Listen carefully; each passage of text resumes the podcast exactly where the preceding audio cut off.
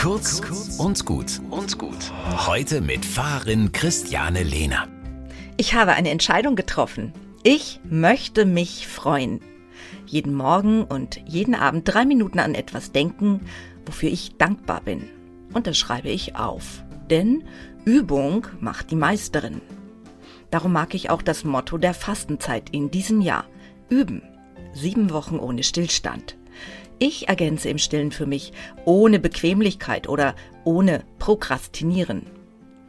Üben heißt, ich kann etwas verändern, ich kann etwas tun, ich bin mir und den Umständen nicht hilflos ausgeliefert. Wenn ich einen Weg immer wieder gehe, etwas immer wieder tue oder denke oder mache, also einübe, dann klappt es irgendwann. Dann wird aus einem Trampelpfad durch die Wildnis ein breiter und bequemer Fußweg und schließlich eine Autobahn. Aus der Hirnforschung weiß man, dass sich nach rund drei Monaten neue neuronale Verknüpfungen im Hirn ausgebildet haben. Sieben Wochen ohne reichen also nicht ganz aus. Aber sie sind ein toller Anfang.